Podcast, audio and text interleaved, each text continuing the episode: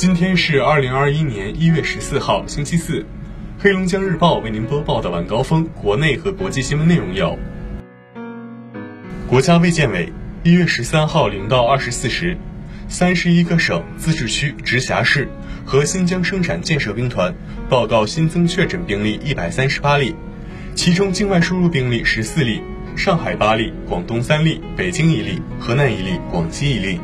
本土病例一百二十四例，河北八十一例，黑龙江四十三例。新增死亡病例一例，为本土病例在河北，无新增疑似病例。由中国自主研发设计、自主制造的世界首台高温超导高速磁浮工程化样车及试验线正式启用，设计时速六百二十千米，未来结合低真空管道技术，将为轨道交通带来前瞻性、颠覆性变革。一月十三号。鄂温克族自治旗人民医院按照应检尽检核酸检测原则，在对人民医院环境核酸监测后发现新冠病毒核酸检测呈阳性，随即对人民医院环境进行了第二次新冠病毒核酸检测，并将采样样本送市卫健委复核，结果均为阳性。按照其疫情防控指挥部安排，第一时间对人民医院进行封闭管理，并开展在院人员核酸检测和流调工作。海关总署十四号发布数据，二零二零年我国货物贸易进出口总额三十二点一六万亿元，同比增长百分之一点九，中国外贸逆势上扬。二零二零年我国汽车产销量分别达两千五百二十二点五万辆和两千五百三十一点一万辆。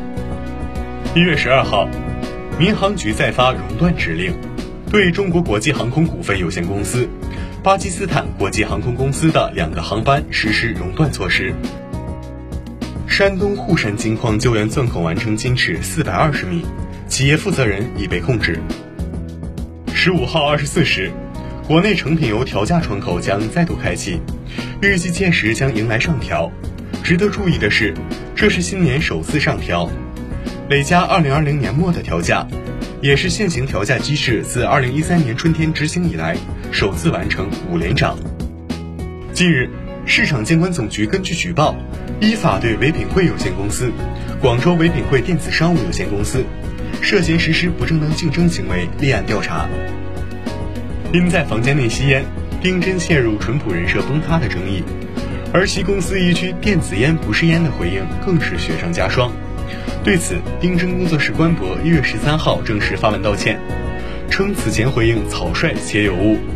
公众人物需注意公共影响力。丁真向公众表示歉意，并呼吁大家关爱身体健康。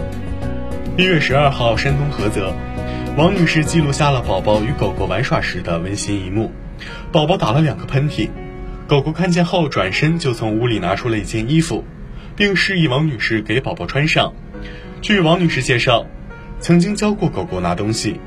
但是没想到它会帮自己的宝宝拿衣服，觉得我家狗子很暖，挺感动的。针对美国国务卿蓬佩奥称，联合国不能没有美国的领导，外交部发言人十三号表示，请蓬佩奥先把欠联合国的会费交了，重新加入美国退出的条约和国际组织，再大谈美国的领导力吧。中东地区国家目前新冠疫情形势严峻。以色列、伊朗等国疫情再续严重，中国产新冠疫苗受到青睐。日本首相菅义伟十三号表示，暂停此前已经与十一个国家和地区之间开通的快捷通道，这意味着除特殊情况外，日本将全面禁止外国人入境。据海外网报道，近日，俄罗斯学者们在一位免疫力低下的女子体内，发现了十八种变异新冠病毒。部分变种与英国出现的新型变异病毒相同，还有两种同丹麦水貂所携带的变异新冠病毒相吻合。俄罗斯专家对此认为，这表明新冠病毒在一个生物体内长期存在，即会导致大量突变出现。据俄罗斯消息报十二号报道，这位女子四十七岁，患有淋巴瘤。二零二零年四月，该女子在一次化疗中感染新冠病毒，此后她定期进行核酸检测。